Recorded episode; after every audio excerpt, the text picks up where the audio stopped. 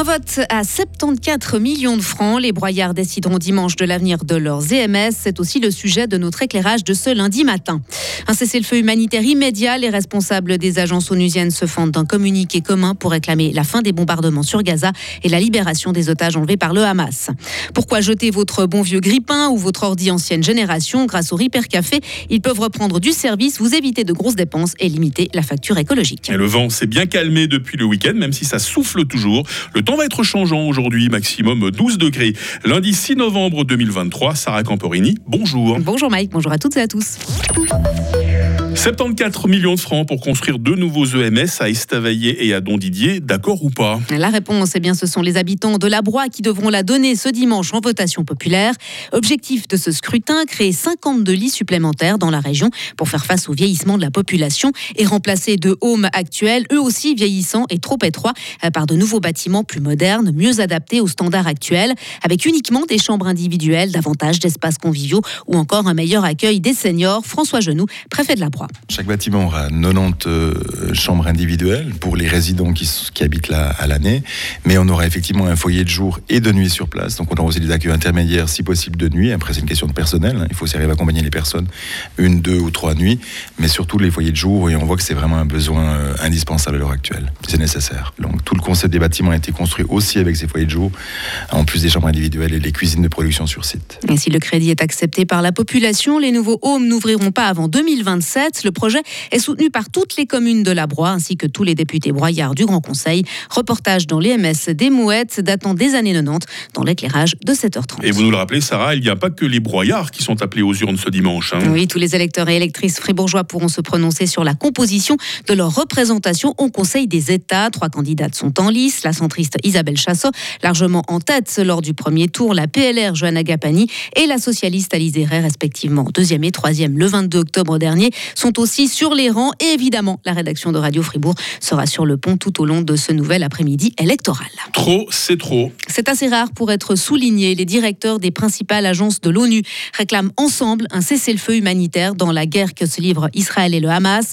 À la tête de 18 organisations, dont l'UNICEF, le Programme alimentaire mondial et l'Organisation mondiale de la santé, ils s'indignent du bilan des victimes civiles dans la bande de Gaza et en territoire israélien.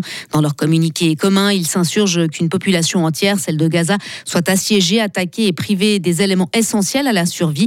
Ils réclament que davantage d'eau, de nourriture, de médicaments ou encore de carburant puissent entrer dans l'enclave palestinienne. Ils demandent aussi la libération des quelques 240 otages détenus par le Hamas. Distancé par son rival et déconnecté de l'opinion publique américaine. Voilà comment les récents sondages réalisés aux États-Unis présentent Joe Biden à un an jour pour jour de l'élection présidentielle et notamment une enquête publiée hier par le New York Times qui donne le président sortant perdant face à son rival Donald Trump dans cinq des six États clés du pays.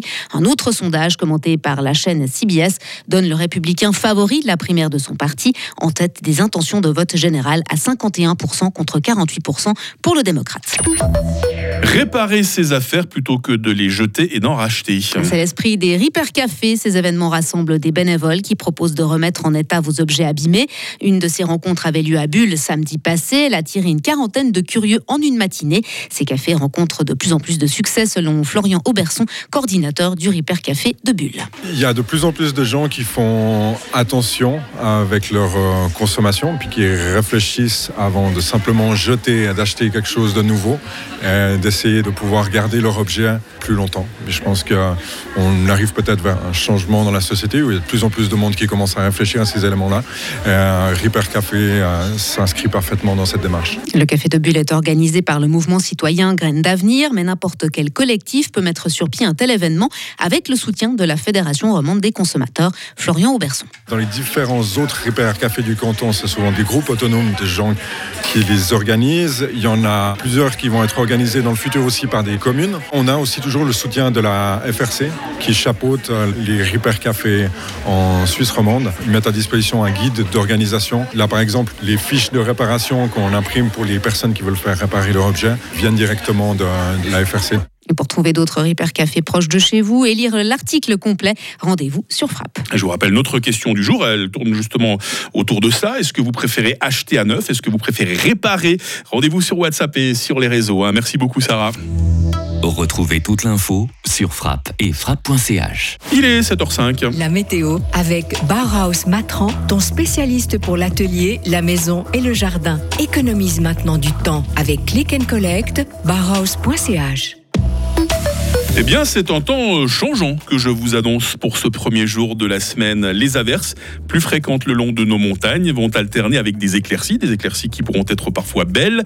La limite de la neige est voisine de 1500 mètres. Et puis, ça souffle toujours, même si c'est moins violent que durant le week-end. Nous avons toujours un vent du sud-ouest modéré à fort. Ce matin, nous avons 1 degré à Charmey, 5 à Fribourg, 6 à Romont, 8 à Estavayer-le-Lac. Nous aurons cet après-midi 9 degrés à Bulle, 11 à Fribourg et 12 à Payerne. Demain débutera sous les dernières averses, suite de quoi nous aurons droit à un temps assez ensoleillé. Température minimale 6 degrés, maximale 12 degrés. Mercredi sera la plus belle journée de la semaine, un temps bien ensoleillé. Après un peu de brouillard matinal, il fera 11 degrés. Et puis la seconde moitié de la semaine, ça s'annonce pluvieux, ça s'annonce venteux à nouveau. Et cette fois, la neige risque de descendre à 1000 mètres.